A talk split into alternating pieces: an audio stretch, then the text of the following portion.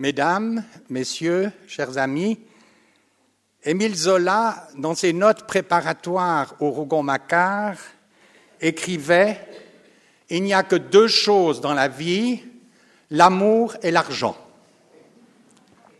On, on a beaucoup parlé d'amour dans la littérature universelle, mais un peu moins d'argent.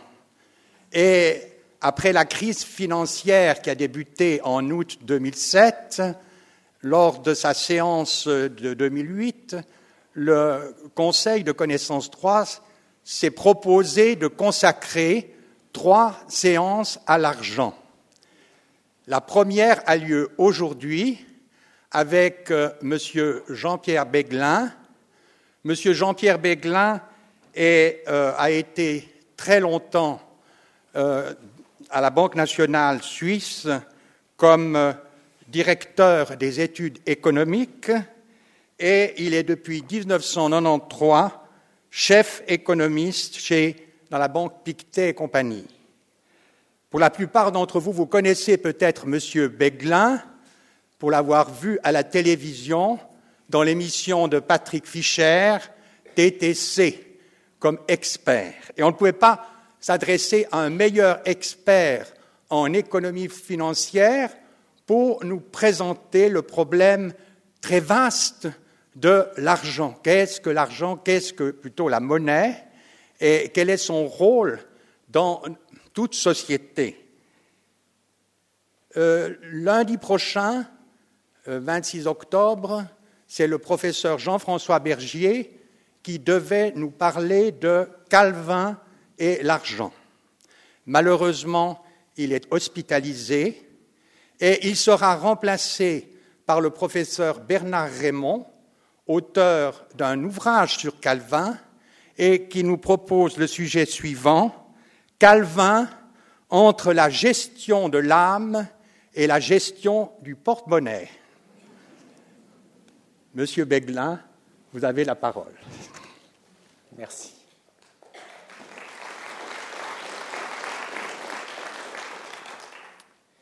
La Lune était immense sur l'horizon comme elle peut l'être dans le Pacifique. Les hommes étaient fatigués, le bateau venait de faire 800 km, on devait passer la barre, catastrophe, ils perdent la cargaison. La cargaison, c'était une énorme pierre, une pierre d'environ 5 mètres de diamètre qu'on était allé chercher à Palau, car nous sommes sur l'île de Yap, et cette pierre, c'était de l'argent. Car dans l'île de Yap, l'argent, c'était à l'époque des pierres. Des pierres rondes, de différentes grandeurs. Après tout, nous avons des pièces de 1 franc et des pièces de 5 francs, euh, qui venaient de loin, ils n'existaient pas sur l'île, auxquelles on faisait un trou pour pouvoir les déplacer, et qui servaient d'une part à payer les échanges entre les différents clans. On la portait d'un clan à l'autre, c'était un moyen de paiement. C'était aussi un moyen d'exprimer les prix, cela s'appelait un faille, et les prix étaient exprimés dans ces pierres. Et puis, bien sûr, comme ces pierres servaient à acheter, elles conservaient de la valeur, si bien qu'on a de plus en plus essayé de prendre des pierres plus grandes, et la dernière, celle qui a coulé, euh, c'était en 1876 par un aventurier irlandais appelé O'Keefe. Vous avez là l'aspect le plus étrange de ce qu'on appelle la monnaie ou l'argent. Dans le fond, c'est quelque chose qui sert au paiement, qui sert normalement à acheter des choses et à régler un paiement, et puis, puisque ceci sert à faire un paiement, on exprime les prix dans cette monnaie. Et puis, bien sûr, si ce bien est durable, comme on peut toujours acheter quelque chose avec, c'est une réserve de valeur. Ce sont les trois fonctions que les économistes attribuent à l'argent. Et je vous rappelle que c'est une invention assez extraordinaire dans l'histoire de l'humanité. Est-ce que ça vient rapidement ou pas? Ça, Cela dépend si vous considérez que l'histoire de l'humanité commence quelque part dans le rift africain euh, en 4 millions d'années avant. Fondamentalement, ce qui se passe, c'est qu'à partir d'un certain moment, vous résolvez le gros problème de la simultanéité des échanges. Pendant très longtemps, sans doute en grande partie dans toute la préhistoire et dans une bonne partie de la protohistoire, les gens ont échangé, bien sûr, leur production en faisant appel au troc. On troquait un bien contre un autre, une poire contre euh, deux, couteaux ou des choses comme ceci, mais vous savez que le troc a un problème. Ce problème, c'est la simultanéité des désirs. Si vous avez quelqu'un, un berger, qui vient vendre sa laine et qui veut du pain, il doit trouver un boulanger qui lui vend. Mais si ce boulanger n'est pas intéressé par avoir de la laine pour faire un vêtement, mais veut des souliers, il faut évidemment qu'il y a un problème, trouver quelqu'un qui simultanément veuille acheter et faire un échange à trois. Cela devient très compliqué avec l'argent. Avec cet objet, cette monnaie et ce bien qui sert à repayer, une soulte au début et puis systématiquement un bien, on a résolu ce problème. Et c'est venu très lentement dans l'histoire de l'humanité et on a utilisé beaucoup de biens différents. Souvent, des biens qu'on pouvait diviser assez facilement. Les pierres de Yap, évidemment, n'étaient peu divisibles parce qu'elles représentaient sans doute une, économie où les échanges étaient peu développés. On a euh, l'exemple de la divisibilité assez bonne, ce sont les coquillages. Les coquillages ont servi de monnaie dans une bonne partie de l'humanité durant très longtemps. D'abord le cori. Le cori, c'est le petit coquillage comme ceci que l'on ramasse aux Maldives, qui a une petite forme de conque et qui était monnaie sous forme de collier dans tout le Pacifique pendant très longtemps, au point que le mot chinois pour monnaie, qui est suang, et c'est le caractère chinois et qui date d'avant Jésus-Christ, euh, s'est transformé dans le mot monnaie. C'est de là que vient yuan, won et yen, le nom des monnaies de l'Asie que vous avez aujourd'hui. Et puis, vous avez aussi eu un autre coquillage à l'autre bout du monde, le vampum. C'était les Indiens américains qui euh, payaient dans le coquillage euh, de, la Nouvelle-Angleterre. Euh, on y a sans doute payé le prix de Manhattan. Vous savez que Manhattan, l'île de Manhattan, a été achetée par les Hollandais, parce qu'à l'époque c'était les Hollandais, aux Indiens pour la somme de 20 dollars. On l'a payé essentiellement en coquillage. Euh, bien sûr, il y a eu d'autres biens que l'on a utilisés. Dans l'histoire, il y a eu le blé. Le blé est très divisible, est parfaitement divisible. Ça a été la monnaie. Il est difficile de dire si on payait les transactions de toute l'époque pharaonique. On exprimait les prix en blé, c'est aussi fondamentalement le shekel parce que c'est un peu la même source euh, euh, de civilisation. Mais fondamentalement, le blé a ce problème qu'il n'est pas durable. Euh, les Mexicains et les Aztèques payaient, outre en or, ils payaient aussi en cacao, en bagues de 24 000 bagues de cacao euh, pour faire des paiements. La seule civilisation que où l'on ne connaît absolument aucune forme de monnaie sont les Incas du Pérou, qui n'étaient rien d'autre vraisemblablement qu'une espèce d'immense camp de prisonniers au service de l'Inca. Euh, mais bien sûr, euh, il y a tous ces biens ont des problèmes. Ils ne sont pas assez chers, ils sont trop gros, ils ne se gardent pas. Il y a eu, bien sûr, classiquement et jusque très dernièrement, le bétail. Vous savez très bien, et vous l'avez lu, qu'on exprimait le prix d'une femme, la dot d'une femme en, quantité de bétail. Ceci est très vieux et a duré longtemps en Afrique, et c'est même tellement vieux que, le mot pecus, qui signifie petit bétail en latin, a donné pécuniaire, euh, un mot qui est devenu littéralement euh, un développement de nos jours et une translation du latin. Et puis, bien sûr, bien sûr, tous ces biens, on en avait besoin, mais ils ne duraient pas. Et les gens ont petit à petit et se sont adressés à un bien particulier qui sont les métaux précieux. Les métaux précieux, l'or, l'argent, le cuivre, à certains moments, ont plusieurs qualités, ils peuvent se diviser, ils peuvent se fondre, euh, ils sont demandés, ils sont demandés en partie par un besoin de parure, pas, les bijoux euh, sont encore la principale euh, utilisation de l'extraction d'or à l'heure actuelle, et puis ils peuvent être pesés. Et la monnaie pesée a été très longtemps euh, une monnaie qui a circulé. Elle est dans le code d'Amourabi en 2500 avant Jésus-Christ. Euh, vous le retrouvez euh, dans pas mal de, définitions. Il y avait des lingots, des lingots plus ou moins grands. Et si vous allez à Tarquinia, en Italie, vous verrez dans le musée, à un moment donné, vous avez une pièce de bronze qui était une monnaie romaine dans laquelle on avait gravé des vaches. On se rappelait que le bronze représentait la valeur en bétail de la monnaie. Et puis petit à petit, quelque part, quelqu'un a eu l'idée de couper ces pièces de monnaie, ces, bouts de monnaie, ces lingots en pièces régulières. Alors, savoir qui l'a fait en premier, on peut à peu près l'isoler. Les premières pièces que l'on a trouvées ont été faites en Lydie. La Lydie, c'est la partie ouest de la Turquie. Euh, le royaume de Lydie était un royaume assez grand à l'époque. Et les premières pièces qu'on retrouve, alors il y a d'énormes controverses parmi les historiens, c'est à peu près 625 avant Jésus-Christ, c'est-à-dire avant les guerres médiques, après l'arrivée de Cyrus euh, en, Perse. Et ces premières pièces qui ont été tapées n'étaient euh, pas des pièces, étaient des pièces ni en or ni en argent, mais dans un minerai que l'on trouvait, dans un alliage que l'on trouvait dans les rivières de la Lydie, et la principale rivière de la Lydie, c'est le Pactole. Euh, euh, dans, ces rivières, on a trouvé des pièces qui étaient faites à la fois d'or et d'argent, que l'on appelait l'électrum, euh, que les, les, Grecs appelaient l'or blanc. Et ces pièces ont été frappées à l'époque, avec un lion dessus pour bien marquer. Et la pièce indiquait une certaine poids d'argent une certaine poids de métal qui pouvait s'échanger. Bien vite, ce mélange a été euh, considéré comme peu pratique et l'on a passé à des pièces d'or. Alors la première pièce d'or, qui les a émis, qui les a frappés, ici aussi grande controverse, mais il est classique et habituel de dire que c'est Crésus. Crésus était roi de Lydie, c'était le dernier roi de Lydie avant d'être envahi par les Perses, et il a frappé les premières pièces d'or. Et ces pièces d'or ont été frappées régulièrement par l'empire perse achéménide. On l'appelait la darique, et c'était une pièce d'or de 8 grammes. C'est assez important, 8 grammes. Euh, je vous rappelle que euh, euh, la pièce de le Vrenli, si vous voulez, la pièce suisse, est d'un tout petit peu plus de 5 grammes. Donc 8 grammes d'or était une, valeur extrêmement importante qui ne devait sans doute servir qu'aux échanges extrêmement lointains ou aux offrandes aux souverains ou aux temples. Et puis, bien sûr, euh, c'est devenu, euh, ça s'est habitué, euh, Alexandre a été le premier à faire frapper sa tête sur des pièces d'or. D'ailleurs, comme vous le savez, les empereurs aimaient toujours être euh, représentés sur des pièces d'or. Je le dis toujours, généralement, la monnaie d'or est une monnaie d'empire, la monnaie d'argent est plutôt une monnaie des démocraties. Les Grecs frappaient plutôt de l'argent.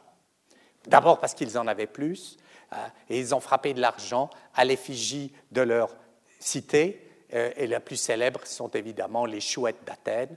Et je vous rappelle que si vous allez en Grèce et que vous prenez une pièce d'euro, dans la partie nationale de la pièce, vous avez pour la pièce d'un euro la chouette athénienne. Petit à petit, les gens se sont habitués à payer avec de l'argent, et l'argent, bien sûr, ayant une valeur moindre, servait plus aux échanges, servait plus, et vous savez que les Grecs étaient déjà des grands commerçants, et que petit à petit, euh, ce, ce monnayage s'est développé, bien que le grand danger des monnaies d'argent, c'est qu'on pouvait les fausser facilement. Alors, bien sûr, euh, les Romains sont, venus. Les Romains sont venus tardivement à l'argent. Ils ont eu d'abord la monnaie pesée et puis des as en bronze. Et en 269 avant Jésus-Christ, il y a eu une première frappe d'argent et puis une frappe d'argent un peu plus tard. On frappait cet argent à Rome dans un temple. Et ce temple s'appelait le temple de Juno Moneta, de Juno qui avertit, Qu'est-ce qu'elle avertissait Junon On ne sait pas trop bien, soit l'arrivée des Gaulois sur les Capitoles, soit, je lis aussi, un tremblement de terre dans tite Ce temple, d'ailleurs, vous retrouvez toujours son endroit, si vous allez à Rome, le temple de, Juno Moneta était vers l'église d'Aracoeli, c'est-à-dire l'église que vous avez sur votre gauche lorsque vous montez au Capitole, entre le, monument Victor Emmanuel, elle est toujours là, c'était là que l'on frappait les pièces romaines. Et du moment qu'on frappait les pièces romaines là, on disait qu'elles venaient de l'endroit de la moneta, d'où notre nom monnaie. Car je vous le rappelle, les économistes n'utilisent jamais le mot argent dans le sens de monnaie. Pourquoi? D'abord parce que c'est aussi un mot purement français. En allemand, il n'y a pas d'équivalent entre argent et, monnaie. En anglais non plus pas, encore qu'on puisse discuter sur le mot sterling. Mais simplement, nous désignons comme monnaie euh, cet objet qui sert à payer et à garder euh, de, la valeur dans le temps, l'argent étant euh, quelque chose que l'on n'utilise pas dans le vocabulaire technique. Mais, bien entendu, nous l'utilisons dans le vocabulaire de tous les jours.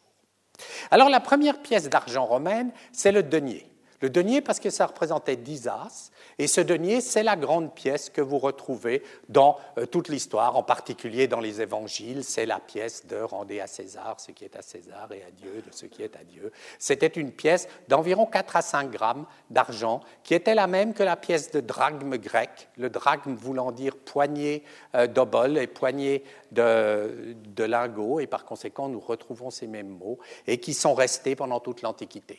Je ne vais pas vous faire l'histoire de la monnaie romaine parce que ça a relativement mal fini. On a dévalué au IIIe siècle. Il y a eu 50 empereurs en 50 ans. Et en 313, lorsque Constantin le Grand est revenu au pouvoir et a permis le christianisme, il a décidé de stabiliser la monnaie et il a créé, et c'était tout à fait euh, très politique, il a créé la monnaie solide. Il l'a appelée le solidus et nous en avons toujours une trace parce que nous appelons ça un sou. Euh, les Anglais appellent ça un shilling, mais c'est un sou. C'est une monnaie de 4,5 euh, grammes d'or euh, qui a été frappée à l'époque, qui a redisparu, qui a été repris par les Byzantins. Et puis, cette monnaie, cette invention de la fraction de l'argent s'est répartie dans le monde entier, comme je vous le dis, sauf bien sûr en Amérique, avant la découverte par Christophe Colomb. les Arabes l'ont repris, les Arabes l'ont repris et de deux façons. Vous l'avez fondamentalement sous la forme dinar, qui est le mot arabe de denier, sous la forme dirham, qui est le mot arabe de drachme. Euh, c'est pour ça que vous trouvez dans les pays arabes les deux termes. Et puis l'Inde, euh, en partie à travers les conquêtes d'Alexandre, est venue aussi à la frappe d'argent. La roupie vient d'un mot hindou, d'un mot sanskrit qui veut dire argent ciselé. Et puis il y a la Chine. Alors la Chine, c'est un cas difficile toujours un cas difficile, la Chine, car vous savez, elle est à l'origine de toute chose, mais on peut, plus ou moins en discuter. Les, Chinois n'utilisaient pas d'argent comme pièce. Les Chinois utilisaient comme signe monétaire soit du bronze, soit même du fer ce qui n'est pas toujours extrêmement bien puisque cela rouille. On a des signes de jetons monétaires euh, qui sont déjà d'une l'avant 1000 avant Jésus-Christ, avec bien sûr le signe du coquillage qui est dessus. Et puis euh, ceci a évolué lentement. Ça s'est généralisé à partir des années 400, donc on peut penser qu'il y a une influence occidentale, mais ça n'a jamais passé à une frappe d'argent. La frappe d'argent restait en lingot. Par contre, les Chinois ont inventé le billet de banque parce qu'ils avaient le papier. Et sous la dynastie Song, en 826, un des empereurs, Yang Sung, n'ayant plus d'argent, a commencé à imprimer du papier. Au début, cela a été assez Et puis, bien sûr, il y a eu des hauts et des bas. On a parfois imprimé beaucoup trop de papier, il y a eu de l'inflation. Euh, on a rendu l'exportation de pièces, on a interdit l'exportation de pièces, on a rendu le papier obligatoire. Ça a plus ou moins marché pour ceux d'entre vous qui ont lu Marco Polo. Je vous rappelle qu'il signalait cette chose admirable que Kublai Khan n'avait pas besoin ni d'or et d'argent, mais qu'il pouvait payer en papier, du moins à l'intérieur de la Chine le développement s'est fait, je ne vais pas passer sur tout le développement de, l'histoire de la monnaie, nous n'en finirions jamais, je voulais juste vous signaler deux points qui sont toujours intéressants. Cela dépend de la croissance de l'économie, ça a été très faible pendant la période du, Moyen Âge très sombre. Après la grande reprise économique des années des, 12e, du 11e et 12e siècle, à fin du 12e siècle, on a eu un besoin de, de revoir une pièce de monnaie importante pour des échanges importants. Et comme par hasard, les deux principales forces économiques de l'époque, et Florence et Venise ont tapé deux pièces. Florence, ça s'est appelé le florin, et la, pièce d'or, une pièce d'or de 3,5 de 3 grammes et demi, et Venise le ducat.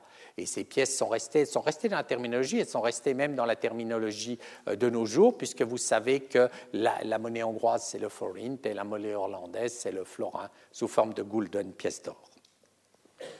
Et puis, un autre développement important, malgré tout, l'argent, on demandait, on avait toujours besoin d'argent, et on a fait une découverte extraordinaire, peut-être la plus grande mine d'argent d'Europe, euh, à la fin du, XVe siècle, euh, dans le, en Bohême, près de la ville de Saint Joachim, euh, dans la vallée du Saint Joachim, qui s'appelle maintenant Johanovo, en Tchéquie.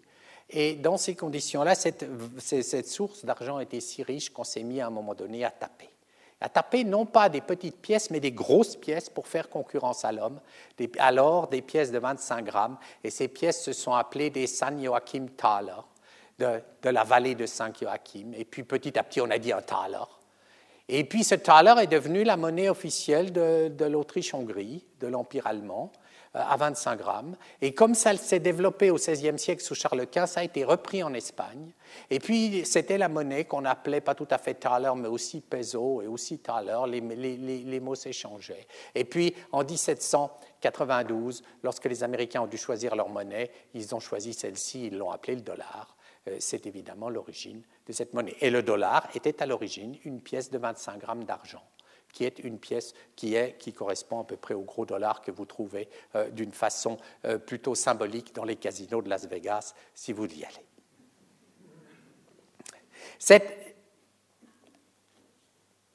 Et puis, le problème, le grand problème des pièces d'argent, c'est qu'elles s'usaient. Elles s'usent, vous échangez, vous les utilisez, et vous devez les utiliser, et puis elles n'ont pas la même quantité d'argent. Et ce qui se passe à un moment donné, c'est que si les pièces deviennent trop mauvaises, vous avez ce phénomène-là que les gens n'utilisent pas les bonnes pièces. Parce que vous avez l'impression que si vous payez avec une pièce neuve ou bien une pièce très usagée, vous payez plus cher avec la pièce neuve. Et dans le fond, et je vous le rappelle, c'était ma mère me le disait encore, où la pièce est neuve, ne garde-la. N'est-ce pas? C'était la vie. Et ceci s'est élevé et généralement on l'a toujours constaté parce que c'est la même valeur et ça s'appelle la loi de Gresham.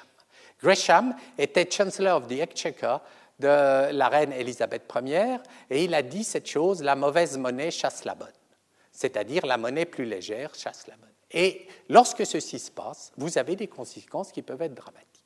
Une des conséquences dramatiques et intéressantes, c'est qu'à la, fin, à la, fin de la Révolution anglaise, euh, à, la, Restauration anglaise, après 1688, les, les, pièces de shilling anglaises étaient tellement usées, on les avait pas retapées, que les Anglais ont décidé en 1696 de retaper au poids droit toutes leurs pièces d'argent. Ils l'ont fait, ça a coûté au Trésor anglais une somme gigantesque. Et ces pièces d'argent ont disparu. Parce qu'évidemment, du moment qu'ils avaient des nouvelles pièces, ils avaient l'impression que tout était plus cher et les gens les ont thésaurisées. Les ont envoyées en dehors et l'Angleterre a manqué d'argent pendant tout le XVIIIe siècle. Ils se sont retrouvés qu'avec des pièces d'or. Mais les pièces d'or, évidemment, c'est bien joli, mais ça ne vous paye pas un ristretto. Et par conséquent, il y a eu tout, pendant toute cette période un gros problème. Alors, on s'en est occupé, on en a discuté à n'en plus finir fondamentalement, ce qu'il fallait, c'était d'évaluer le prix de l'or et la pièce d'or. Et on l'a fait. Et celui qui l'a fait était Newton. Newton était euh, président et chef de, la monnaie anglaise, la monnaie dans le sens de l'endroit où l'on frappe les pièces, en 1717. Les gens disent qu'il était déjà un peu alzheimerien à l'époque, mais il a, il a changé la définition et il a manqué de chance. Parce que immédiatement en 1720 sont arrivées d'énormes quantités d'or du Brésil et le prix de l'or a encore baissé, si bien que la baisse de prix de l'or ne suffisait pas et l'Angleterre a continué de manquer de monnaie. Mais malgré tout, le XVIIIe siècle anglais, c'est la grande révolution industrielle. Et qu'est-ce qu'on a fait? Alors on a substitué cette absence d'or, non pas par le billet, mais par le chèque. Dans le fond, le chèque, ça n'est rien d'autre qu'un dépôt d'une banque qui se transmet dans une autre banque. Vous donnez l'ordre à votre banquier de payer monsieur tel et tel, et par conséquent, vous avez l'impression que ceci n'économise pas de la monnaie, parce que vous vous dites, mettez que M. Smith donne l'ordre à sa banque Barings de payer M. Jones, qui a sa banque Coutts. Vous avez l'impression que ce qui va se passer, c'est qu'à un moment donné, euh, la banque Coutts va demander le paiement à la banque Barings, et la banque Barings va lui porter de l'or, si bien que ça n'est pas. En réalité, ce n'est pas ce qui se passe. Ce qui se passe, c'est qu'entre ces deux banques, vous avez M. Smith qui donne l'ordre à Barings de payer Coutts, mais vous avez peut-être M. Andrews qui donne l'ordre à Coutts de payer Barings. Et par conséquent, qu'est-ce que les deux banques font? Elles compensent. Elles compensent dans la journée ces paiements, elles additionnent tous les paiements que l'une doit faire à l'autre, elles additionnent tous les paiements que Coutts doit faire à Barings, et puis à la fin, on, on regarde quel est le solde et on ne paye que la différence.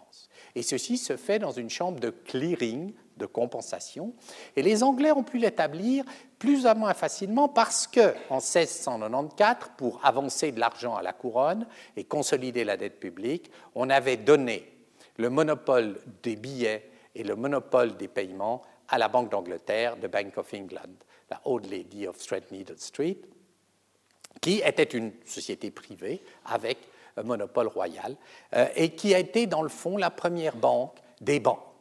Et ceci a permis à la révolution industrielle de se développer lentement. Alors en France, ça ne s'est pas passé tout à fait comme ça.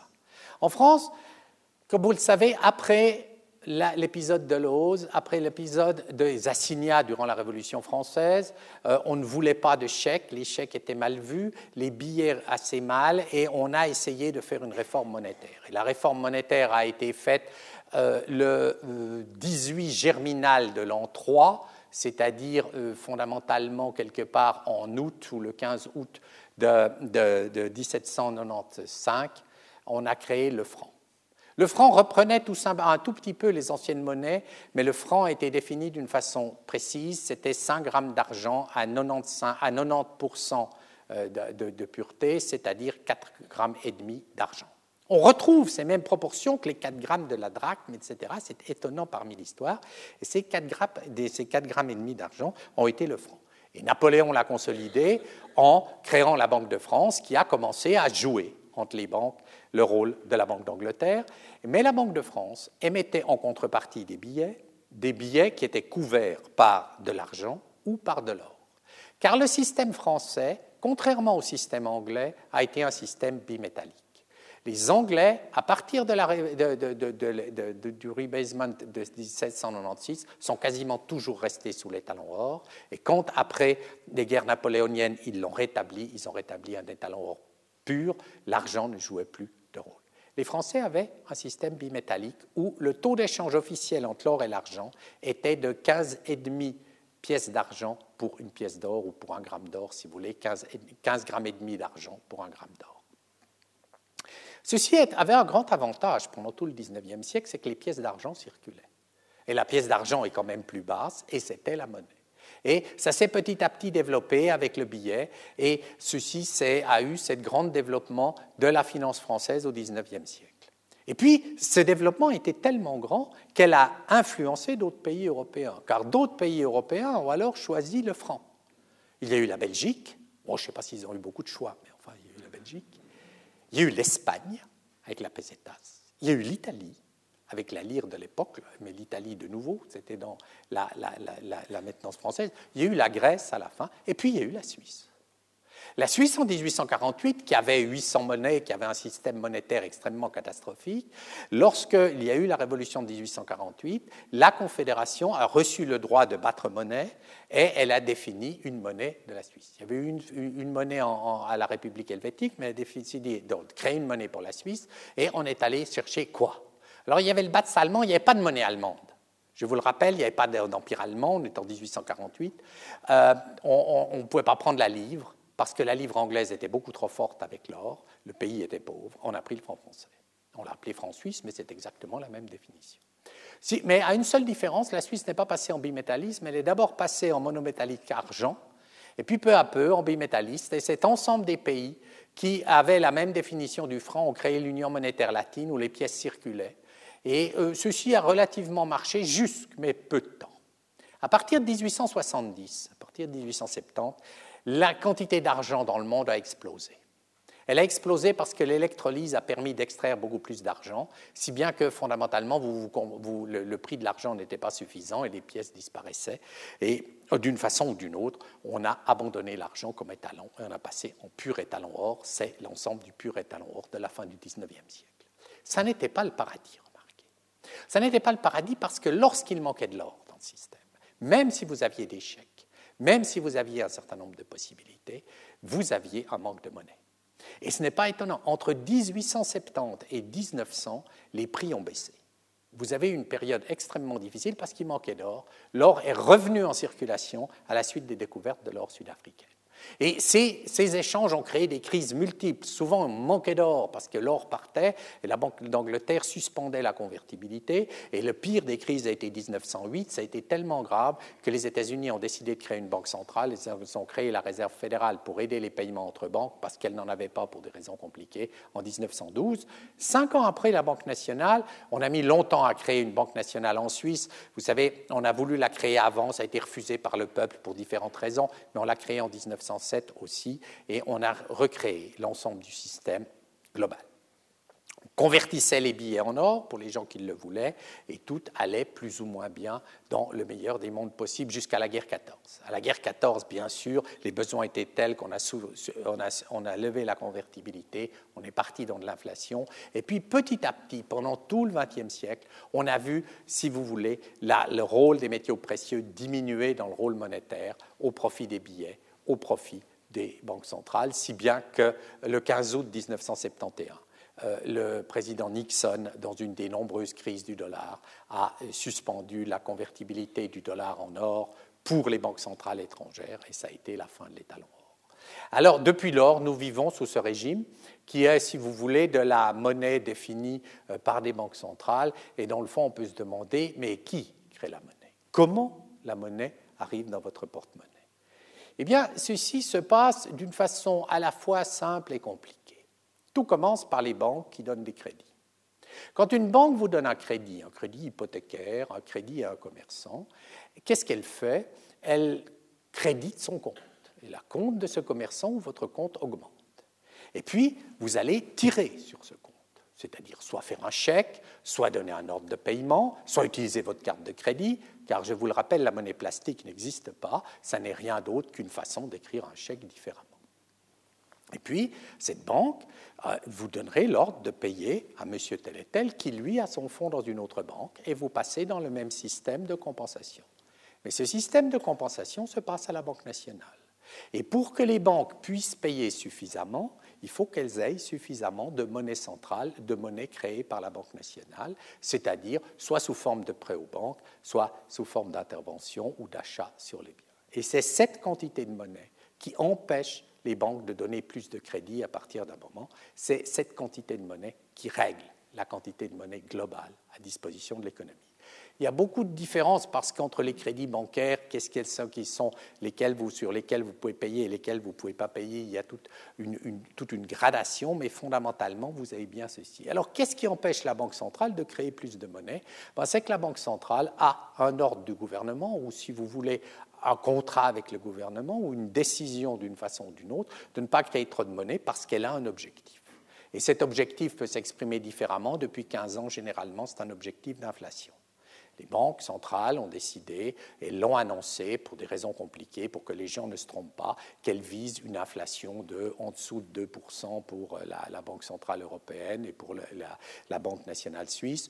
Quelque chose comme stabilité des prix et plein emploi aux États-Unis, avec des chiffres différents, si bien qu'à un moment donné, lorsqu'elles voient que la situation va trop vite, elles tendent à monter les taux d'intérêt, ce qui diminue euh, les crédits et ce qui permet de limiter la création monétaire. Tout n'a pas été de rose, ça s'est passé doucement, mais si vous pensez, depuis 20 ans, l'inflation n'a pas été si forte dans le monde, à l'exception d'un ou deux pays. Il y a eu le Brésil à un moment donné, où on a fait marcher la planche à billets.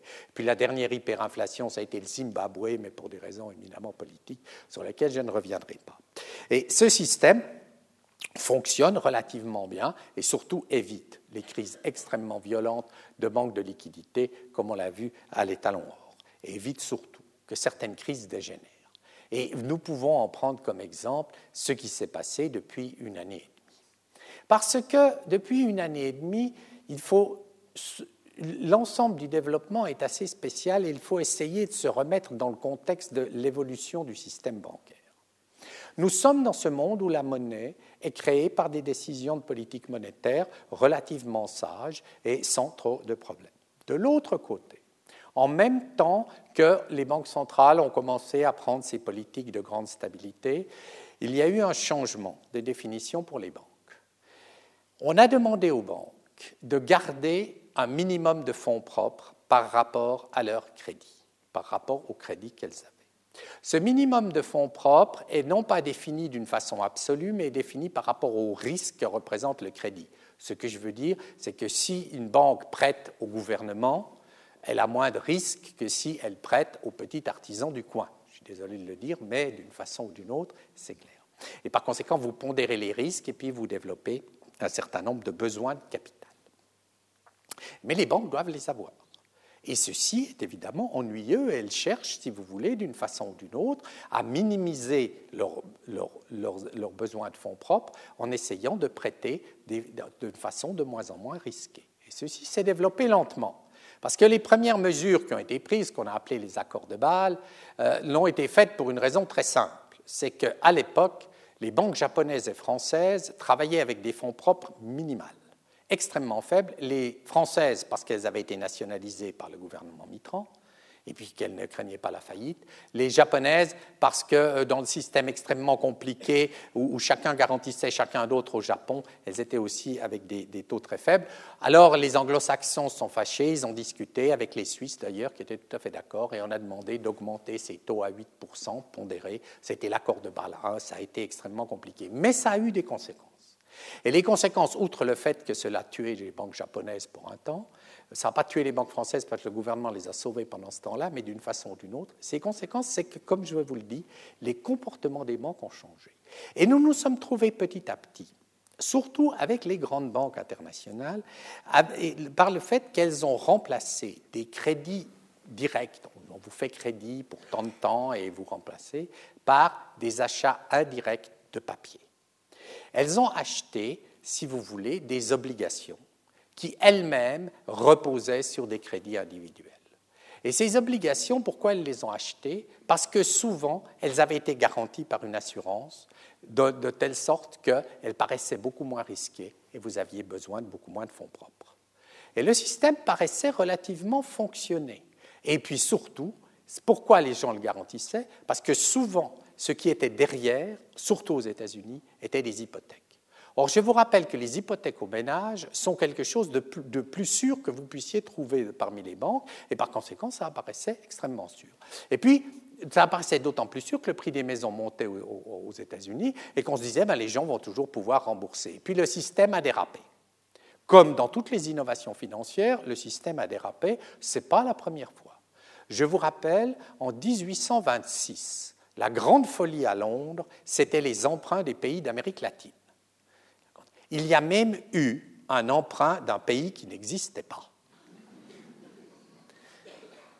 Pour vous dire que ce n'est pas d'aujourd'hui qu'un certain nombre d'escrocs existent. Mais l'emprunt a été émis officiellement sur la place de Londres. Les gens ne savaient pas du tout très bien en 1825 quel pays était indépendant ou pas. On avait émis. Et par conséquent, ceci a dérapé pour différentes raisons, mais si bien qu'au moment où on a surtout donné des crédits à des gens en se basant uniquement sur un espoir de hausse de prix de maison plus, plus, plus, plus élevé, si bien qu'à partir du moment où la Réserve fédérale en, 1900, en 2006 a commencé à monter ses taux, les prix des maisons se sont mis à tomber aux États-Unis, et puis il s'est rentré un processus infernal. Car le processus infernal n'est pas été seulement que vous avez eu une bulle hypothécaire, une bulle immobilière qui saute, parce que ça, ce n'est pas la première dans le monde, mais c'est qu'on est rentré, les banques, on est rentré dans le système de comptabilisation des actifs des banques. Et ça, c'est l'autre volet que l'on ne comprend pas et que l'on ne connaît souvent pas. Car si vous êtes une banque et que vous avez un crédit, vous donnez un crédit à M. Tartampion de 1000 francs, vous, vous, écrivez dans votre actif 1000 francs de crédit.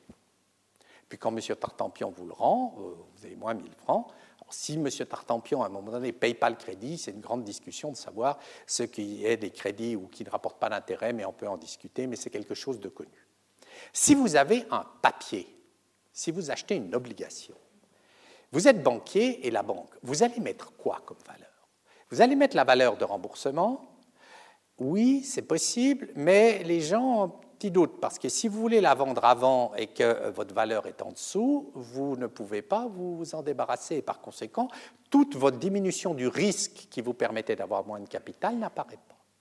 Et alors on a exigé, et depuis très longtemps, toutes les banques cotées en bourse devaient estimer à la valeur du marché leur papier dans leur bilan.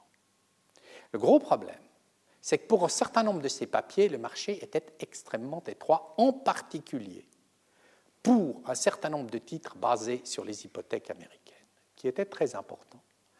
Et pour vous donner un exemple, toutes les banques estimaient des papiers appelés CDO sur un marché qui en traitait 20.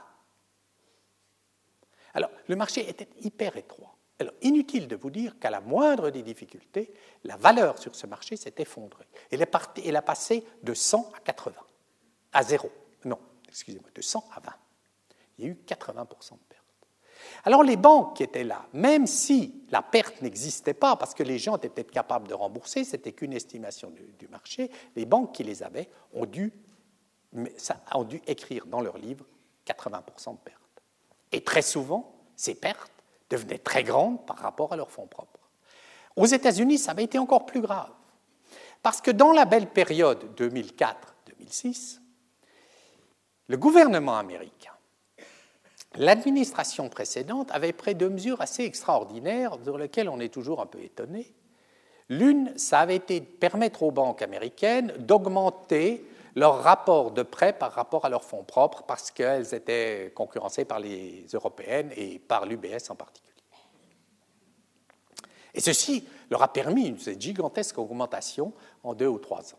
Et puis l'autre, c'est quelque chose d'encore plus intéressant, c'est que les banquiers ne sont pas idiots complètement, c'est que dans les, bonnes périodes, normalement, une banque normale, vous avez des crédits, vous avez des, profits, vous, mettez des provisions.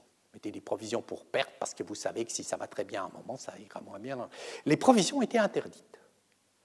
La Security Exchange Commission, en 2004, a interdit les provisions aux banques américaines en disant non, non, ça vous fraudez le fisc, euh, en réalité, c'est une façon de ne pas payer d'impôts, donc je vous interdis. elles se sont retrouvées à la crise avec des réserve extrêmement basse. Alors bien sûr, qu'est-ce qui se passe? Quand une banque doit puiser dans ses fonds propres, le, cours en bourse s'effondre et vous rentrez dans une crise. Alors la première crise a eu lieu en, août 2007 parce que euh, les, premiers, impacts de la crise immobilière sont fait sentir.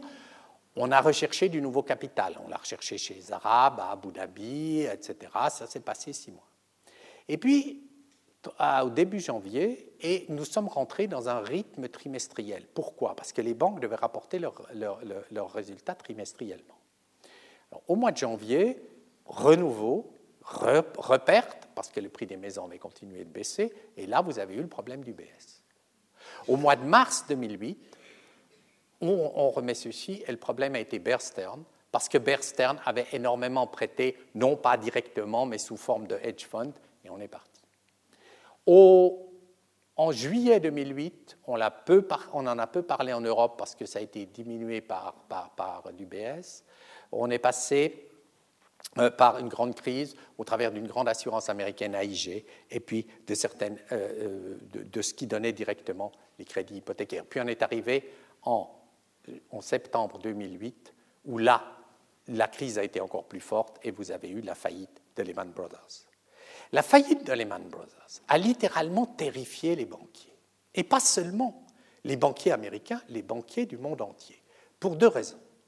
D'abord, pendant toute cette montée de la crise, vous avez eu les banques qui ont commencé à avoir des doutes sur la solidité des autres banques. Et je vous rappelle que dans le système international, ce qu'il y a eu, c'est énormément de crédits interbancaires, parce que les banques se prêtaient les unes aux autres pour différentes raisons. Et par conséquent, les gens commençaient à se dire, oui, mais j'ai prêté de l'argent à cette banque, si elle fait faillite, elle ne va pas me rembourser, mais ça fait tant de mon capital, donc moi je vais faire faillite, donc je coupe les crédits, donc je ne lui donne pas de crédit, et d'une façon ou d'une autre, ça a commencé à monter. L'autre raison est plus compliquée, une raison qui tient essentiellement à un développement technique qui, très curieusement, va dans un autre sens, ne va pas dans le sens d'une plus grande sécurité. C'est que ce phénomène de compensation que je vous ai décrit au XVIIIe siècle et au XIXe siècle, où on compensait les paiements, on le fait toujours, mais on ne le fait plus du tout de la même façon, on le fait par ordinateur. Et on n'attend pas la fin de la journée, on le fait systématiquement quand une banque paye le, paiement se fait. Si elle n'a pas assez d'avoir, on le remet en file d'attente jusqu'à ce qu'elle ait reçu de l'argent pour repayer. Je vous rappelle, le système marche d'une façon extrêmement importante et rapide. En Suisse, depuis qu'on a créé le système, un franc d'une banque déposée à la Banque nationale tournait entre 60 et 100 fois par jour.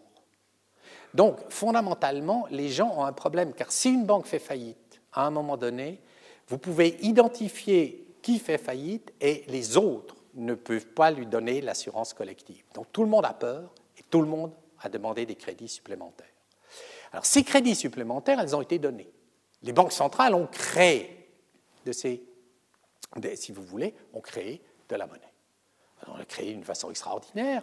Pensez donc. La Banque nationale suisse, généralement, les banques travaillaient avec 4 milliards à peu près de fonds. Il y en a 60. Donc, fondamentalement, le franc à la Banque nationale, qui tournait 60 à 100 fois par jour, tourne 4 fois par jour. Les gens ont très peur. Premier point. Deuxième point, bien entendu, les banques qui avaient peur de faire faillite ont coupé des crédits, des crédits dangereux. Ils l'ont coupé où? Dans l'été 2009. Ben, ils les ont coupés à tous les gens qui demandaient des crédits plutôt individuellement, les voitures et bien entendu l'ensemble de, l'immobilier. Et vous avez eu un effondrement de la demande de voitures et d'immobilier. Et puis vous avez eu le troisième point qui s'est mal observé et qu'on a mal parlé. Il y a eu un effondrement total du commerce international. Pourquoi? Parce que le commerce international, le transport du commerce international est financé par le crédit. Si vous voulez, si vous êtes un Chinois ou si vous êtes plutôt un Américain qui veut exporter en Chine, euh, il doit mettre ses, biens sur un avion ou sur un bateau et puis il le transporte en Chine. Et pour payer le transport, généralement, il demande à sa banque une avance. Et sa banque lui dit oui, mais c'est bien gentil, mais quand vous serez en Chine, qui c'est qui va me payer, qui va vous payer? Alors, l'importateur chinois envoie ce qu'on appelle une lettre de crédit tirée sur sa banque, disant ce monsieur a du crédit chez moi, il est capable de payer. Les banques ont refusé ces lettres de crédit en disant Je ne sais pas ce que vaut cette banque, je ne sais pas ce que ça vaudra dans trois mois, quand le bateau arrivera, je ne sais pas ce que ça vaut, je ne vous donne pas le crédit. Et ça s'est effondré, littéralement effondré. Les commandes de machines-outils japonaises ont passé de 100 à 20.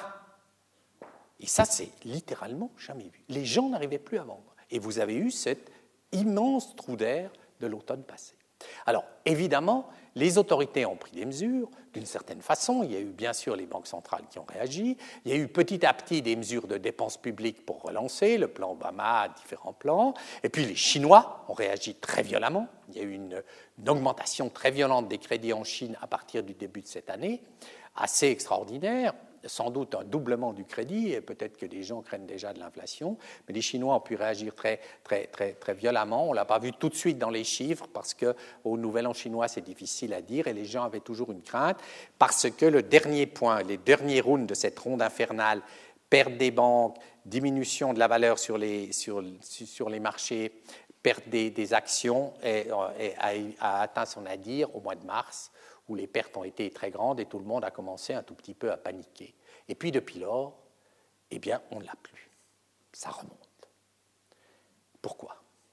Eh bien, une des raisons essentielles, c'est qu'on a changé la règle. Les banques n'ont plus besoin de comptabiliser au prix du marché leurs actifs. Si elles considèrent que le marché ne représente pas la valeur exacte des actifs, elles peuvent mettre une autre valeur une valeur plus élevée, bien sûr, ça diminue les pertes. Et ceci a été accepté par euh, le, règlement de comptabilité international, d'abord américaine puis internationale, au mois de mars. C'est transitoire. C'est une grande discussion, mais comme par hasard. À ce moment-là, vous avez eu l'arrêt de la baisse des prix des maisons aux États-Unis, une, remontée, si vous voulez, l'arrêt des pertes bancaires, une remontée des compensations bancaires, une remontée des bourses, une certaine stabilisation de la situation.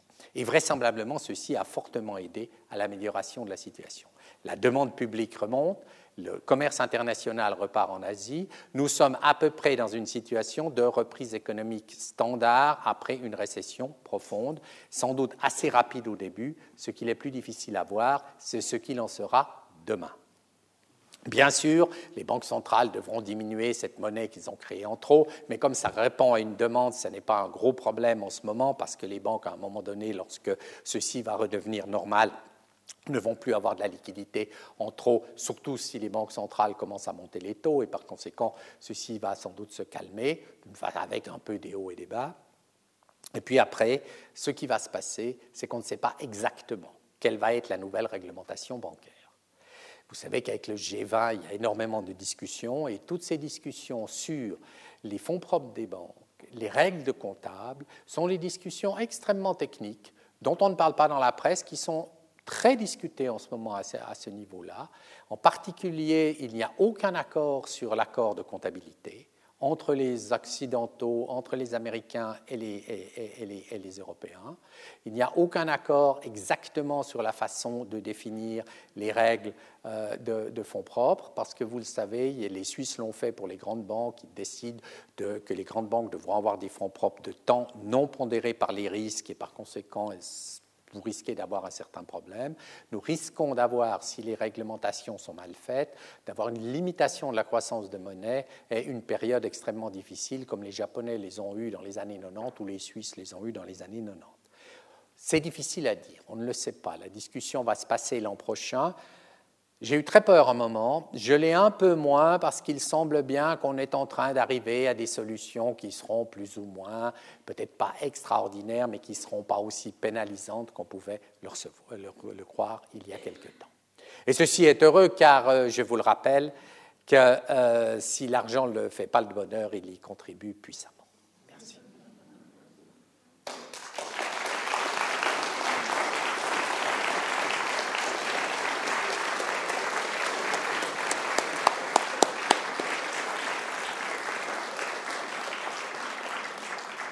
Merci à M. Beglin pour ce magistral parcours euh, sur ce thème, non pas de l'argent, mais de la monnaie. Hein. Euh, et euh, je pense que son exposé va susciter de nombreuses questions. Alors, je donne la parole à qui veut la prendre.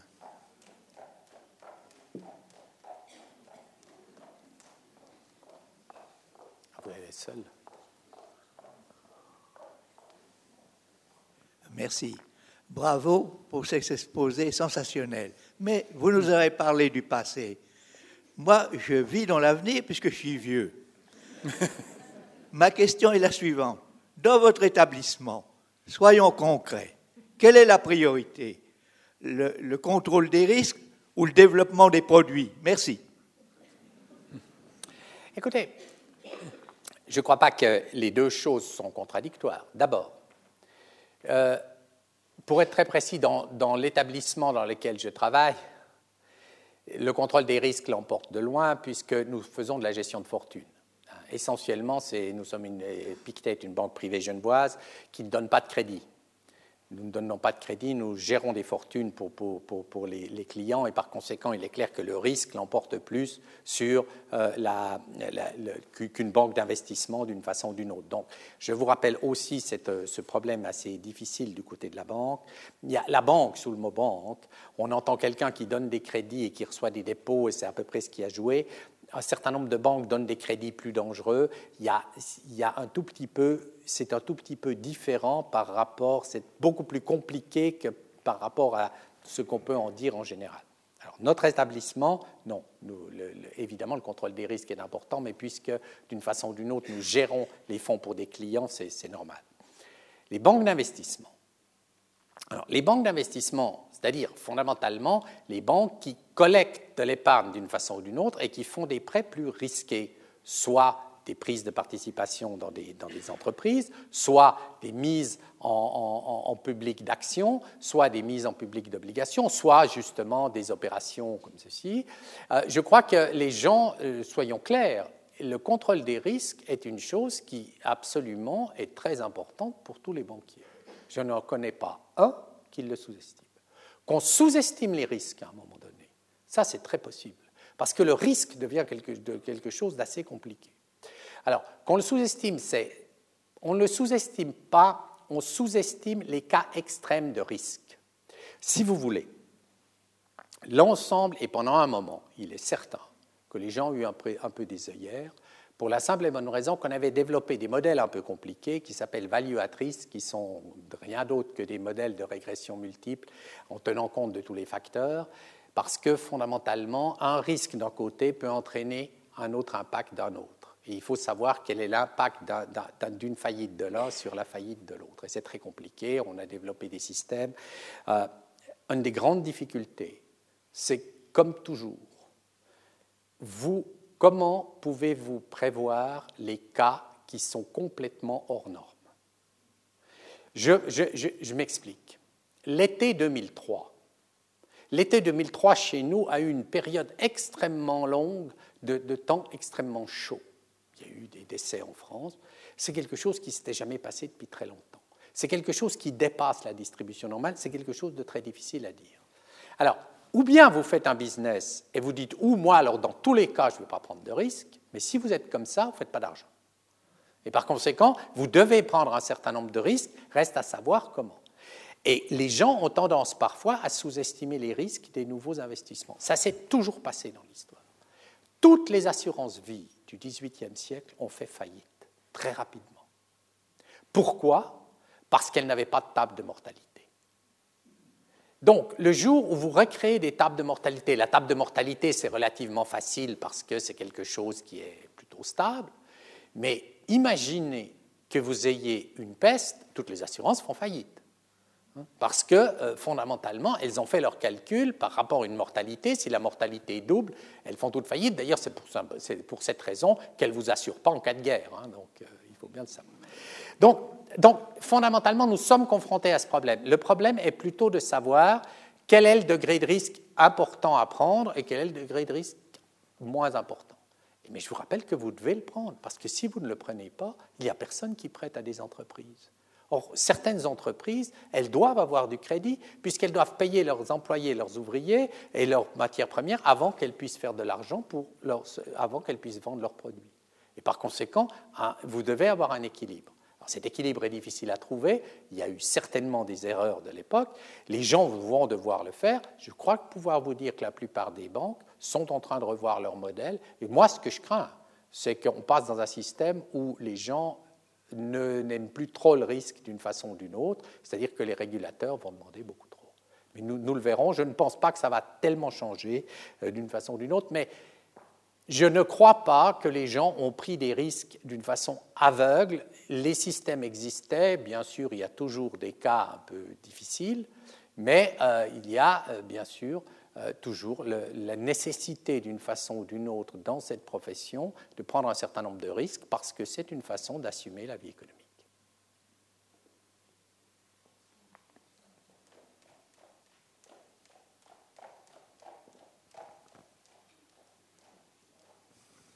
Euh, bonjour. Euh, vous nous avez dit que vous avez eu très peur. Entre-temps, vous êtes devenu plus optimiste euh, parce que la crise semble se résorber. Toujours est-il qu'elle s'est en partie, en grande partie résorbée grâce au transfert de la dette privée dans le domaine public, grâce aux milliards que les gouvernements ont mis sur la table. Alors ma question est la suivante. Comment est-ce qu'on va résorber cette énorme dette publique? Par une augmentation des impôts ou que sais-je?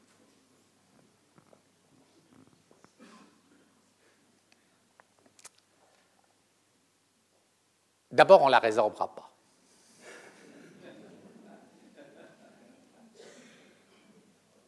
Ou on la résorbera petit à petit. Alors, il y a deux choses qu'il faut, voir. D'une part, vous avez eu un remplacement de dette privée par de la dette publique euh, purement dans le financement euh, de certaines hypothèques aux États-Unis. C'est quelque chose qui était un peu difficile parce qu'une partie des, des, financements auparavant se faisait par de la dette privée, mais qui était garantie par le gouvernement. Donc, d'une façon ou d'une autre, vous aviez la substitution est plus difficile. Deuxièmement, une partie de la dette est est, une garantie en, fonction de pertes. Si ces pertes ne se produisent pas par rapport au fait que la, reprise va se produire, votre dette sera beaucoup moins forte. Je vais vous en donner un exemple. Lorsqu'on la, Banque nationale a décidé de sauver, enfin il y a eu la Banque nationale, la Confédération a, décidé de sauver l'UBS et a créé euh, le fonds pour reprendre, euh, ils ont annoncé 63 milliards d'actifs d'actifs dits toxiques. Eh bien, ce qui est amusant, c'est que l'UBS n'en a vendu que 30, parce que les 30 autres, ils sont redevenus non toxiques. Au point qu'on est passé. Et par conséquent, une partie de la dette dans certains pays, c'est 60 milliards, mais en réalité, il ne va pas s'exprimer et par conséquent, elle va être remboursée. Et ceci va se rembourser d'une façon ou d'une autre. Puis vous avez la dette publique qui correspond au déficit budgétaire, parce que le déficit budgétaire existe à cette époque pour la simple et bonne raison que, vu la récession importante, vous avez eu des deux effets. Vous avez d'une part des pertes d'impôts, alors que les dépenses publiques augmentent pour combattre la récession. Ça, c'est des augmentations de dette publique standard. Celle-là, vous ne la rembourserez sans doute pas. Pourquoi? D'abord, il y a une très forte demande. Je vous rappelle qu'à l'heure actuelle, les taux d'intérêt sont extrêmement bas sur la dette publique. Et puis, deuxièmement, euh, vous allez tout simplement faire en sorte que les déficits budgétaires vont se réduire, donc la dette publique n'augmentera pas, la croissance économique va réaugmenter, et puis petit à petit, peut-être il y aura des excédents, cela dépend des pays, il y a des pays extrêmes, les États-Unis ont tendance à se stabiliser, les impôts augmenteront normalement, puisque si l'économie repart, les impôts augmentent, et puis nous nous restabiliserons d'une façon ou d'une autre, chaque pays s'en sortira différemment. Euh, je crois que ça se passe comme ça. Maintenant, je vais vous donner deux exemples historiques. La dette maximale de l'Angleterre a été atteinte en 1816. En 1816, à la fin des guerres napoléoniennes, l'Angleterre, la dette publique anglaise représentait 250% du PIB de l'époque. Eh bien, la dette publique anglaise, en 1913, ne représentait plus que 25% du PIB. Sans qu'il y ait eu de mesures extraordinaires, simplement la croissance économique a fait que cette dette s'est doucement diminuée. Même le cas des États-Unis, euh, le cas de la Suisse aussi. Les États-Unis avaient une dette de 110% de la dette publique en 1945. Eh bien, ils ont pu le descendre jusqu'en 1960 à 25% sans qu'il y ait d'effet de, de, réaction gigantesque. Donc pensez bien qu'une partie de la résorption de la dette, d'une part, est normale, et d'une part va se passer normalement par le fait qu'on prend des pertes qui ne se passeront pas, puis deuxièmement, se diluera dans le temps. Je ne crois pas qu'il y ait un grand risque de ce côté-là.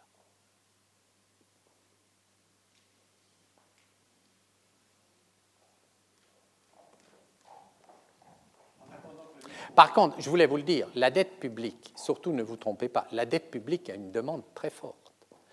Ces dernières années, prenez le cas, prenez le cas différent. Les caisses de pension suisses pleuraient pour avoir des titres de la Confédération. Parce qu'il n'y en avait plus. Étant donné qu'il n'y a plus de déficit budgétaire, il n'y en avait plus.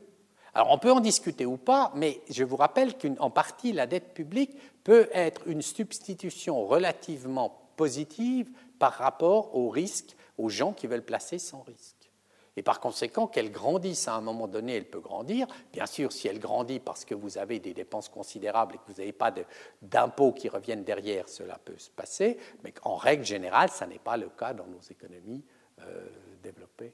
En tout cas, chez nous, aux États-Unis, en Suisse et dans la plupart des pays de l'Union européenne.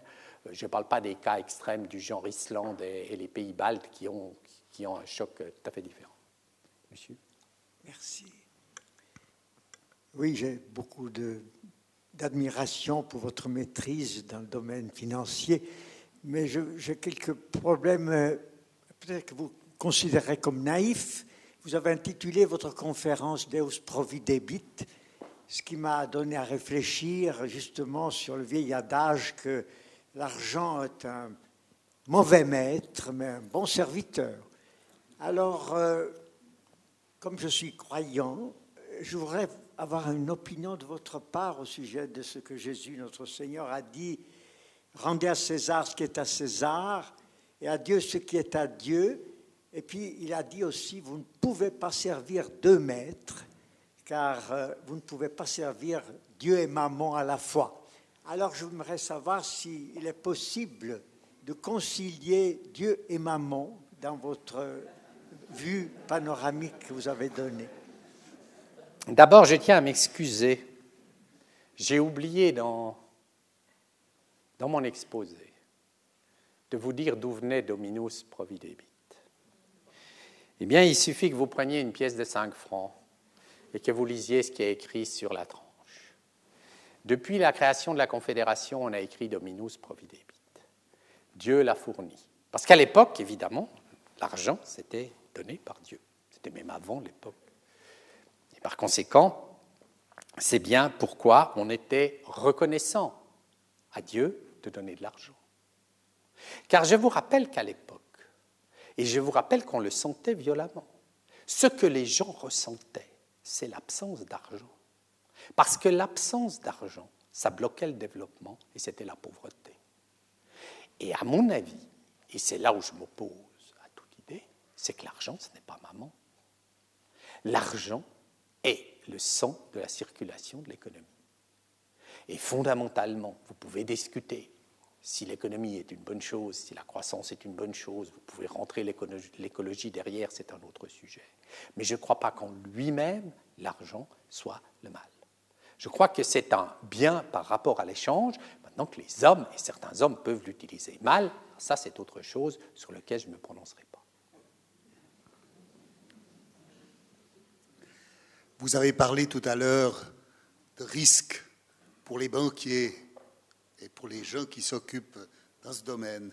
Oh, pour, les, pour les déposants aussi. Hein. Je vous rappelle que les gens de l'UBS, euh, il y en a beaucoup de gens qui ont leur compte à l'UBS qui, vu le risque, ont changé de banque. Alors justement, parlons de l'UBS, des banquiers et des risques.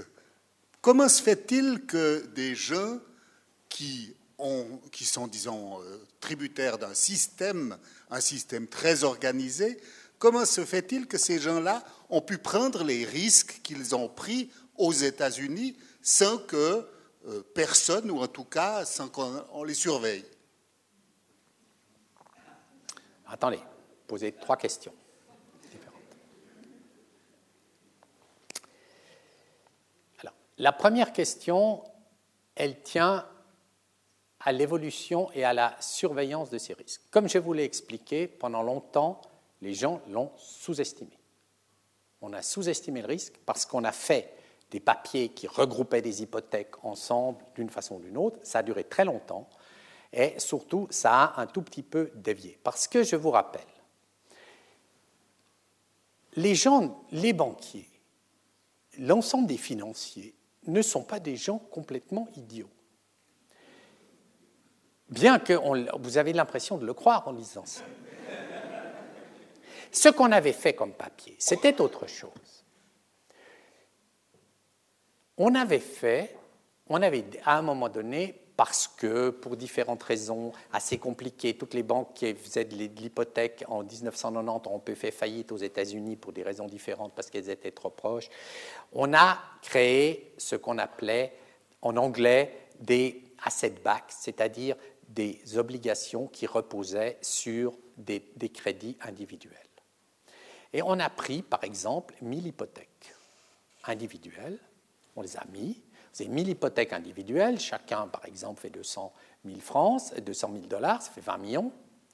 Vous prenez ces 20 millions, et puis, pour trouver ces 20 millions, vous émettez un papier qui s'appelle une obligation, auquel vous direz je paye un taux d'intérêt. Puis les gens vont se dire oui, mais attendez, si je prends 1000 personnes qui ont des hypothèques j'aurai un certain nombre d'hypothèques qui ne seront pas payées. Parce que dans la vie, il y a un certain nombre de cas qui sont pas des gens qui décèdent, etc.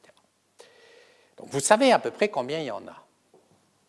Et vous dites, oui, mais alors à ce moment-là, comment je les répartis? Vous, vous achetez une obligation, on va vous le rendre à 100, puis vous savez qu'on ne rendra pas 100. Alors, on a, il y avait différents moyens. On a, fait ce moyen-là, on a divisé par tranche. Alors, on a fait une tranche en disant aux gens, voilà, vous, vous êtes en première ligne. S'il y a des gens qui ne remboursent pas, c'est vous qui ne serez pas remboursés. Et puis, cette tranche, ben, on leur dit, ça c'est clair, mais alors, elle vous paye un taux d'intérêt supérieur. Puis, on a fait une tranche moyenne, puis on a fait une, une tranche en disant, vous, vous êtes toujours remboursés, sauf si les deux premières ne le sont pas.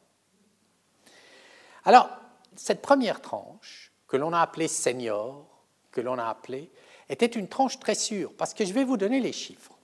Habituellement, aux États-Unis, le taux de défaut d'une dette hypothécaire de ménage, normalement, je ne vous parle pas des défauts quand on a commencé à donner à des gens qui n'avaient plus de revenus, etc., mais normalement, vous avez un taux de défaut moyen de moins d'un pour cent.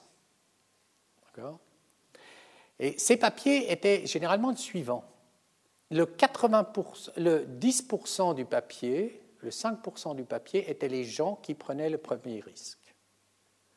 Puis le 15% différent, c'était les gens qui prenaient un peu de risque. C'est-à-dire que s'il y avait plus de 5% de défauts, ils commençaient à faire perdre. Mais je vous rappelle qu'habituellement, c'était moins d'un pour cent. Et ceux-là, on leur payait un taux d'intérêt supérieur. On appelait ça la mezzanine, l'entresol, parce qu'ils étaient ni au rez-de-chaussée ni au... Et puis, les gens en dessus, eh bien, il fallait penser que le 80%, il fallait penser que les taux de défaut allaient atteindre 20%. 20% de taux de défaut sur l'hypothécaire, ça s'est jamais vu. Donc les gens qui avaient ces papiers les considéraient comme extrêmement sûrs. Et les agences de notation, qui sont des agences qui notent les papiers que vous achetez, AAA, AAB, ces agences de notation les notaient AAA il y avait une subtile nuance juridique, il y a toujours une nuance juridique, elles ne les notaient pas, elles donnaient leur opinion, ce qui faisait une différence par rapport aux États-Unis, mais enfin bon. Et les gens croyaient que c'était des papiers quasiment de valeur du papier gouvernemental. Mais fondamentalement, ce qu'on n'a pas vu, ce que les gens. Alors, à partir d'un certain moment, ce qui a dévié, c'est qu'on a commencé à faire la même chose, non pas sur des papiers directs, mais sur des papiers de papier et que les risques ont commencé à devenir plus dangereux. Mais on l'a, on et on ne on s'est pas rendu compte à un moment donné. Et là, il y a une absence de surveillance totale de la part des États-Unis. Il n'y a pas de doute, et ça, je crois qu'on va le dire. Et les États-Unis l'ont, viennent de le corriger avec la nouvelle administration, puisqu'on va créer une administration qui contrôlera ça. Il y a eu le développement des crédits dits subprime développement des crédits dits subprime, qui étaient des crédits à des gens qui n'avaient pas un excellent record, enfin de, tradition de crédit, qui avaient des fois fait défaut, qui avaient peu de revenus, on a commencé à donner des revenus d'une façon complètement invraisemblable, en disant aux gens, vous allez vous rembourser sur la maison qui va, gagner, qui va gagner de la valeur. Alors là, là, il y a bien entendu eu un défaut d'une façon ou d'une autre. La plupart des gens ne le voyaient pas, parce que je vous rappelle, prenez un carré vous regroupiez des, choses, vous aviez peut-être 10 000 ou 20 000 hypothèques derrière. Le prospectus d'émission prenait, oh, on en a vu. Le classique prenait 300 pages. Il y en a eu 2000 pages. Et là, il y a eu manifestement un côté d'une d'une innovation euh, financière qui s'est mal déroulée. Alors vous me direz pourquoi les banquiers l'ont pris. Ben, je crois qu'il ne faut pas se faire d'illusions. À partir d'un certain moment, ils étaient plus ou moins garantis par les agences de notation. Et puis, c'était assez intéressant. Alors, certaines sont sorties assez tôt, certaines ne le sont pas. vous pouvez discuter de l'UBS, pourquoi elles ne sont pas sorties assez tôt. Euh, indépendamment des questions de personnes, il y a toujours des questions de personnes.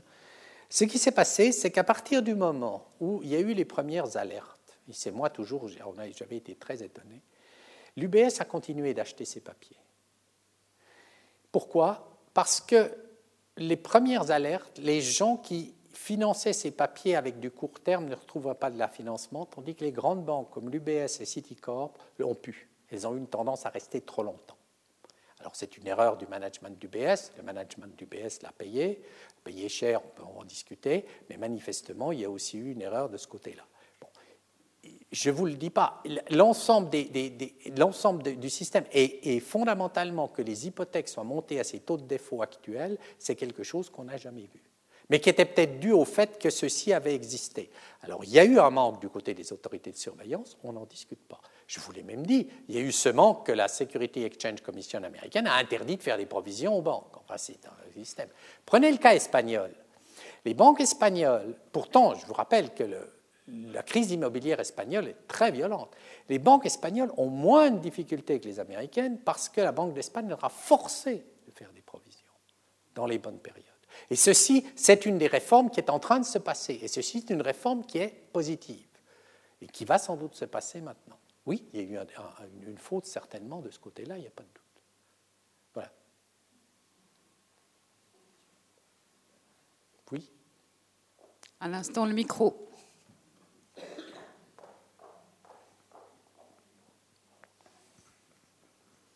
Euh, comment se fait-il que les banques, actuellement, je lis dans les journaux que les banques ont pu rembourser en l'espace de deux ans les milliards que l'État leur a prêtés est-ce qu'une société industrielle peut, faire ce genre de, rattrapage aussi rapide qu'une banque et pourquoi est-ce qu'elle peut gagner tant d'argent dans, un temps si court? Alors ça vaut mieux, au lieu de faire une Mercedes, de, rester dans une banque devant un, un ordinateur et puis de, faire de l'argent. J'arrive pas à comprendre ça. Et de créer en plus des réserves pour payer les traders qui repartent, paraît-il, aux États-Unis euh, avec des rémunérations plus importantes qu'avant 2007, d'après le temps. Oui. Bon. Ce que vous êtes en train de me, poser comme question, c'est dans quelle mesure. Attention, hein, ne, vous trompez pas aux, ordres de grandeur. Le trésor de guerre de Novartis dépasse les 25 milliards de francs suisses. Novartis a en avoir non distribué 25 milliards de francs suisses à l'heure actuelle. Ils ne savent pas qu'en faire, hein, au signal. Ils essayent de. Donc, ça n'est pas seulement la finance. Bien. Alors, pourquoi est-ce que les banques refont de l'argent à l'heure actuelle? Bon, pas toutes. Parce que vous avez vu, Bank of America ne euh, l'a pas fait. Goldman Sachs l'a fait parce que c'est une banque, mais c'est une banque extrêmement spéculative? Euh, parce que les conditions sont idéales pour les banques. Les taux d'intérêt sont très bas. Et puis de l'autre côté, elles ont fait beaucoup d'argent dans la raison suivante. Vous avez dans le marché dit obligataire, c'est-à-dire les dettes à long terme qu'émettent les débiteurs qui peuvent aller sur le marché, c'est-à-dire les États, les grandes entreprises, etc. Ces dettes, elles ont eu, elles ont dû payer des taux d'intérêt gigantesques pour ce qui n'était pas l'État. Et en particulier, tout ce qui était mal noté ont eu des taux d'intérêt qui sont élevés d'une façon drastique. Drastique. Hein. Je vous le signale, on a payé par rapport à une obligation de gouvernement qui se paye 3% d'intérêt, il y a certaines zones qui sont montées à 13%, euh, 14% d'intérêt. Il est clair que quand vous avez acheté ces papiers, euh, et certains l'ont fait à cette époque-là, quand vous avez acheté ces papiers, vous faites d'abord un bon rendement, et puis surtout, ce qui s'est passé maintenant, c'est que ce risque, parce qu'il y avait une prime de risque, personne n'en voulait, les gens commençaient à l'acheter. Et les taux d'intérêt sur ces papiers ont baissé, mais la valeur de ces papiers a augmenté. Et par conséquent, euh, un Goldman Sachs a fait des bénéfices extrêmement grands là-dessus. Vous êtes, il bénéficie de la sortie. Et puis, Deuxièmement, les banques font de l'argent à l'heure actuelle, mais c'est avantageux qu'elles fassent de l'argent, parce que si elles ne faisaient pas d'argent, elles couperaient encore plus leur crédit, parce que tout simplement, les taux d'intérêt auxquels elles empruntent sont plus bas, et nettement plus bas que les taux d'intérêt auxquels elles prêtent. C'est une question de stabilisation.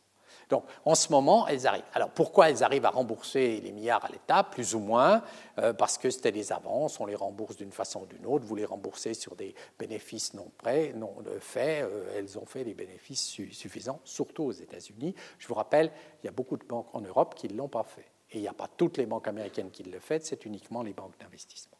Alors, on rentre de nouveau du côté des, traders et des bonus du côté des traders. On en parle beaucoup parce qu'évidemment ça choque.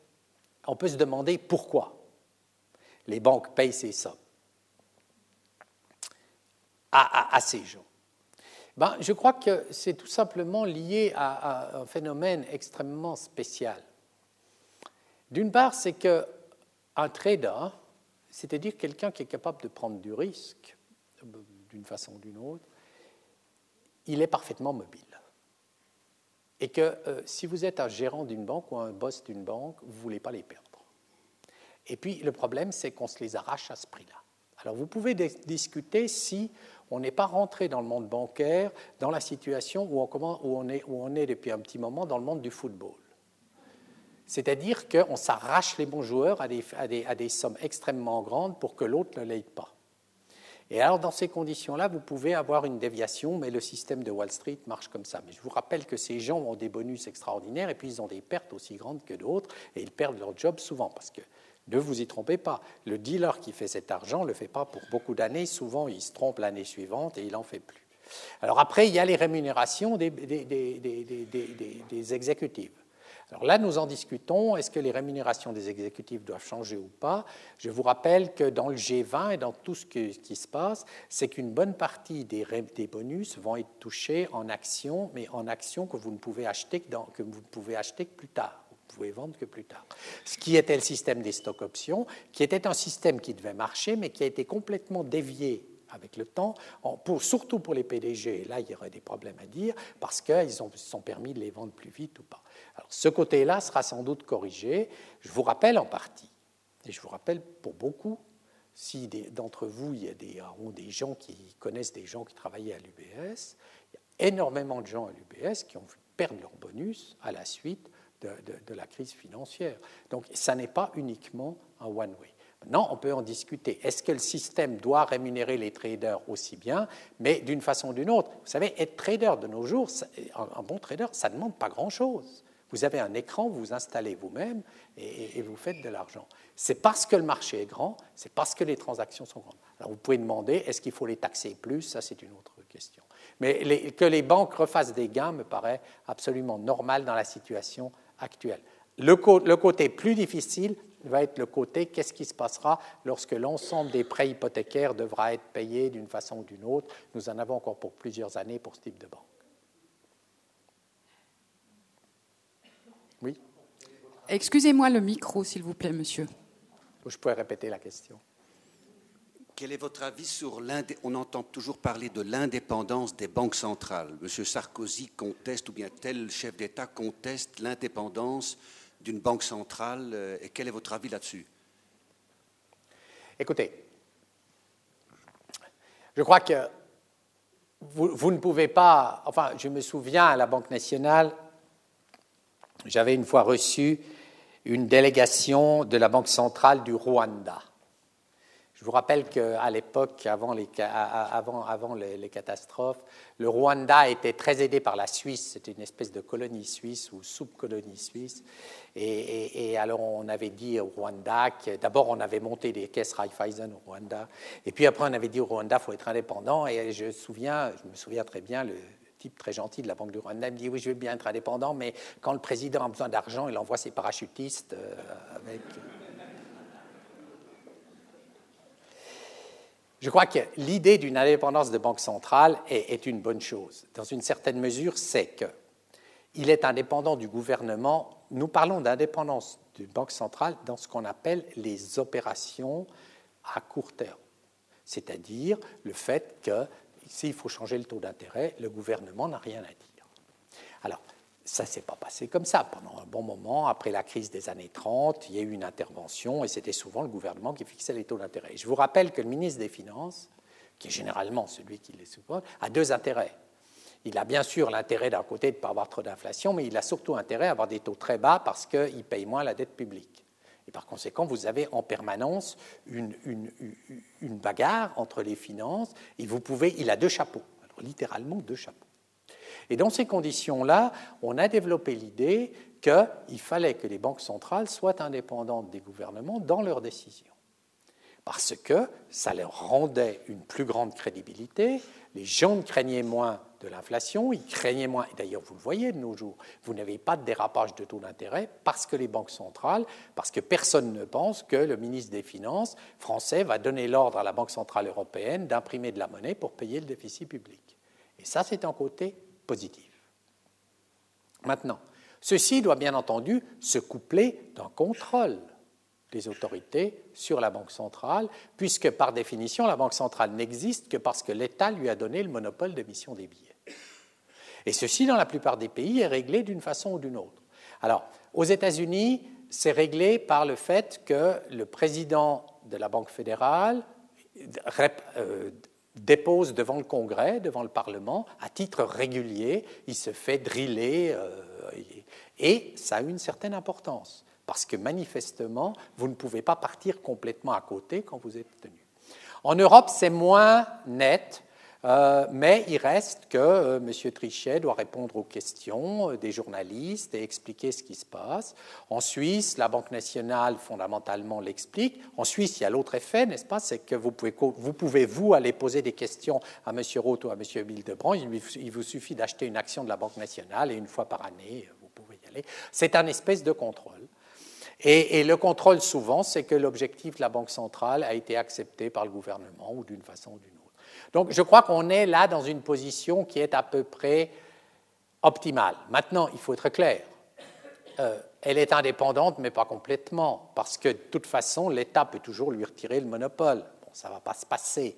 Euh, vous avez, comme, vous le pensez, quelque chose d'un tout petit peu mixte, comme dans toutes nos sociétés. Mais je crois qu'il est très bon que dans les opérations au jour le jour, le gouvernement n'ait rien à dire. Alors bien sûr, vous avez après la grande définition des échanges internationaux et de la monnaie vis-à-vis -vis du reste. Monsieur Sarkozy s'énerve à certains moments.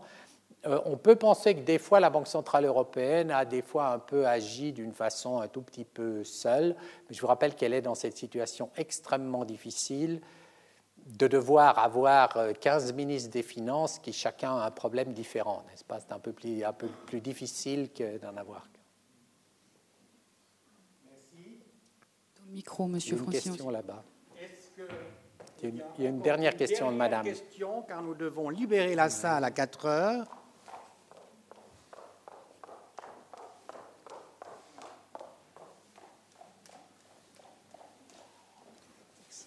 Je vous remercie beaucoup pour la clarté de vos explications.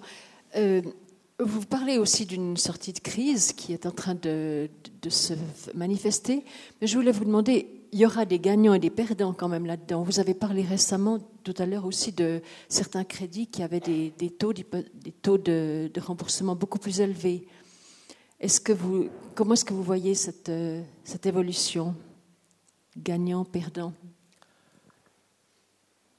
soyons clairs. Dans une récession, il y a fondamentalement à la fin que des perdants.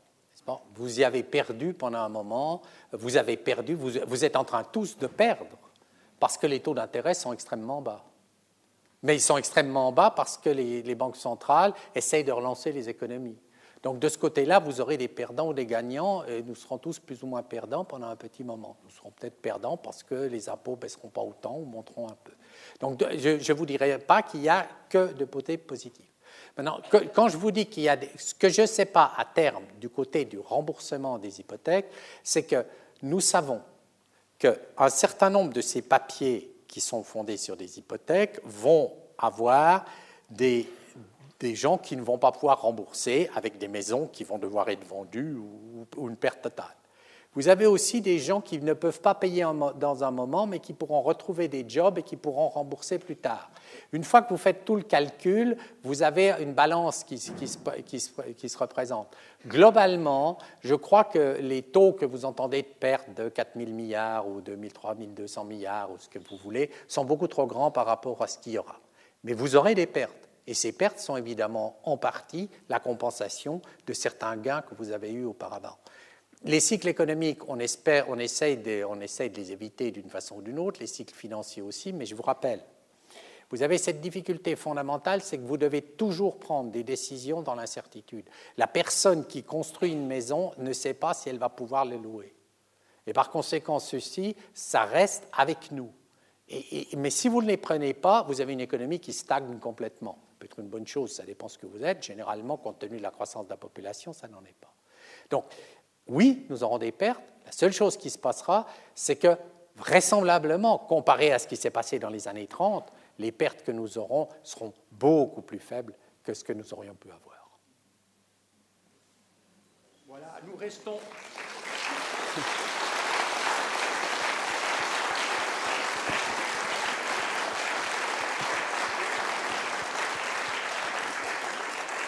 Nous restons sur cette note légèrement optimiste et je remercie en votre nom, d'ailleurs vos applaudissements viennent de le faire, Monsieur Béglin pour son exposé à la fois magistral et passionnant et pour les innombrables questions que cet exposé a suscitées. Je vous donne rendez-vous à lundi prochain pour l'exposé du professeur Bernard Raymond, donc sur Calvin, entre la gestion de l'âme et celle du porte-monnaie. Merci.